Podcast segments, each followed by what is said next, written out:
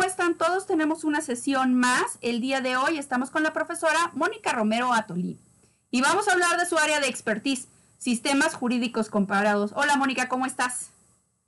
Hola, hola Talia, muy bien, muchas gracias. Qué gusto, Me da gusto estar aquí con todos ustedes. No, hombre, el gusto es nuestro. Bueno, pues vámonos al grano, ¿qué te parece? Fíjate que cuando estábamos leyendo sobre tu área de expertise, vinieron unas dudas a nuestra mente que creemos mucha gente es importante sepa. Fíjate que nos podrías platicar sobre cuál es la utilidad de este tema, la utilidad de la comparación. Claro, la utilidad de la eh, comparación es enorme. Eh, te voy a enumerar algunos, pues algunos puntos importantes de la utilidad, como es conocer más eh, de cerca la esencia de nuestro propio derecho, la codificación o uniformación transnacional del derecho, esto tiene que ver con el derecho internacional privado. Okay. Eh, también nos ayuda a conocer los principios generales del derecho presentes en todos los sistemas legales del mundo. Ah, ok, o sea, los que son como uniformes. Exacto, tal perfecto, le diste al clavo. Lo que es uniforme a todo el mundo, ¿no? Porque tenemos sistemas jurídicos que son distintos tanto en México como en los países árabes o incluso en los países asiáticos o europeos, pero todos se basan en ciertos principios de justicia, de igualdad, eh, que debemos de, conocer. Y al comparar los sistemas jurídicos nos damos cuenta que no somos tan diferentes como pensamos. Oye, pues eso está padrísimo. Esta, esta, esta materia, este tema se me hace de suma importancia y suma relevancia ahora que estamos en un mundo globalizado, ¿no? Fíjate que también... En un mundo sí, dime, dime, dime, por favor. Sí, no, en un mundo globalizado y más actualmente con, con esta situación que estamos viviendo de la pandemia, Híjole, sí. Eh, este sistema de, bueno, este método comparativo lo que nos ayuda es a estudiar cómo es que otros países del mundo enfrentan estos problemas que ya son comunes a todos a todos los países del mundo, ¿no? Eh, esta pandemia nos ha afectado a todos los países del mundo por igual. Incluso el otro día leía que ya hasta llegó a la Antártida. Dios. Obviamente en la Antártida no tenemos un gobierno, pero sí podemos saber eh, cómo lo han, cómo han enfrentado este mismo problema en Australia, en, en otros países latinoamericanos, en países europeos, y esto es de lo que trata este, este método comparativo. Ahora, también veíamos que había algunas fases, ¿no? Nos decían, llegamos a contar hasta seis fases que los componen, ¿no? ¿Me platicas sobre estas fases? Por supuesto, claro. Eh, de hecho, tenemos un, teórico eh, muy importante que se llama Mauro Capelletti, quien identificó seis fases de este método comparativo. La primera fase sería, pues, encontrar este, este, este punto común, este problema común eh, que todos tenemos que enfrentar. El segundo paso sería, eh, pues, identificar las soluciones jurídicas al problema. Recordemos que este método comparativo, pues sí, tiene que ver con los sistemas eh, legales de los países, por lo tanto, lo que vamos a estar comparando son las leyes. Ah, ok, ok. regresando a los pasos, el tercer punto sería eh, pues enumerar las razones que puedan explicar las analogías y diferencias. ¿Qué hacemos igual o qué hacemos diferente? Siempre, en este caso, pues nuestro punto de partida sería México y sería comparar pues el sistema legal de México con el de alguno o algunos otros países. En cuarto lugar, eh, tendríamos que investigar eh, las grandes tendencias evolutivas. En quinto lugar, evaluar las soluciones adoptadas por cada uno de los lugares. Y en sexto, eh, tratar de predecir los desarrollos futuros. Bueno, que eso sería como lo más importante, ¿no? De este proceso. Porque el analizar y el, el, descubrir, bueno, si no tiene una conclusión que nos impacte en un futuro, bueno, pues ahí se queda, ¿no? Totalmente de acuerdo, totalmente de acuerdo. Eh, no nada más es comparar por comparar, es comparar pues para aprender y también para conocernos mejor, ¿no? Porque hay veces que decimos, no, pues en este país del mundo están haciendo las cosas súper bien, pero no tenemos en cuenta pues que las características son súper diferentes, la sociedad mexicana es diferente, el tamaño de la población es diferente. Entonces, pues yo, yo también creo que el método comparativo nos ayuda pues a conocernos mejor y a saber pues dónde estamos parados. Y una perspectiva real, eso que acabas de decir, vieras que es muy importante para todos los que nos escuchan, comprender nuestras diferencias y nuestras tolerancias eh, culturales y poder crecer a partir de ello. Fíjate que ahorita que te estaba escuchando, hubo una palabra que me brincó. Dijiste jurídico. ¿Qué es el sistema jurídico? Claro que sí. Mira, un sistema jurídico es un conjunto articulado y coherente de instituciones, métodos, procedimientos y reglas legales que constituyen el derecho positivo en un lugar y tiempo determinados. Es realmente, constituyen la, el sistema jurídico es el conjunto de reglas que están en vigor en un, en un país determinado.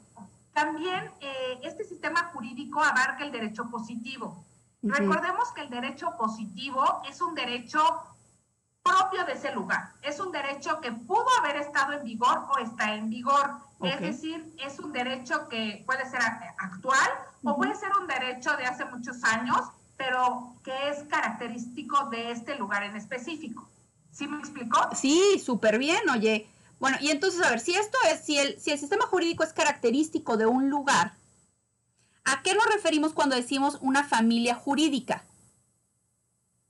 buenísima pregunta. ¿Por qué? Porque las familias jurídicas va a ser la forma como el método comparativo eh, va a clasificar a los sistemas jurídicos. Me explico.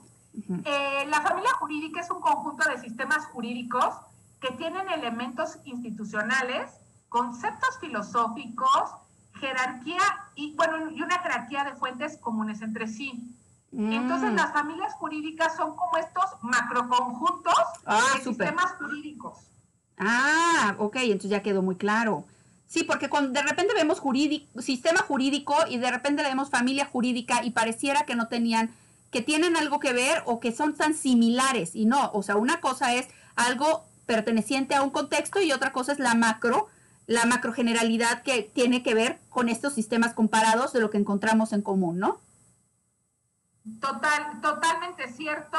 Y pues las familias, o sea, el método comparativo utiliza las familias jurídicas o utiliza esta forma de clasificar o, de conjuntar a las familias a, los, a los diferentes sistemas jurídicos para poderlos comparar a grandes rasgos, podríamos decir. Oh, es, es como si hiciéramos un diagrama de Venn. Total, sí. Ok. Ah, como si hiciéramos un diagrama de Venn en donde tenemos, por ejemplo, eh, un círculo sería el common law en Estados Unidos, otro círculo sería el common law en Canadá, otro círculo sería el common law en Inglaterra y eh, en el centro, donde se juntan estos tres círculos, sería la familia jurídica del common law.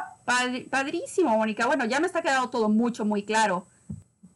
Bueno, pues sí, ¿no? Definitivamente. Ahora, de estas familias jurídicas, mencionabas México, pero esos serían como los países. ¿Cuáles serían las familias jurídicas? Perfecto. Pues mira, eh, de hecho, eh, nuestro sistema, nuestro criterio clasificador que vamos a utilizar va a ser el de la unidad jurídica. Así se llama, la unidad jurídica. Fue desarrollado por un jurista francés a principios del siglo XX que se llamaba René David. La unidad jurídica básicamente consiste en encontrar estas semejanzas entre los diferentes sistemas jurídicos del mundo, semejanzas en materia de historia, semejanzas en materia de filosofía o valores que están detrás de esas reglas y semejanzas en materia de relación de fuentes. O sea, ¿cuál es la fuente principal del derecho? Oye, eso está padrísima. Sí, continúa, por favor, está súper interesante. Sí, la verdad es muy interesante, a mí me encanta. Y con base en esta unidad jurídica, René David eh, nos identificó cinco familias jurídicas principales. La primera sería la, familia jurídica romano-germánica, que es básicamente a la que nosotros pertenecemos. Nosotros, nuestro sistema legal mexicano pertenece a esa. Me ganaste la pregunta, te iba a decir, bueno, a ver, dime las cinco y luego te pregunto cuál pertenecemos, a ver si le atinaba. ok, entonces pertenecemos a la romano-germánica. Ok, ¿y cuáles son las otras? la segunda sería la familia jurídica del common law, de la que ya hablamos, de Estados Unidos, Canadá, Inglaterra. El nombre lo dijo todo. Eh, la tercera sería la familia jurídica socialista.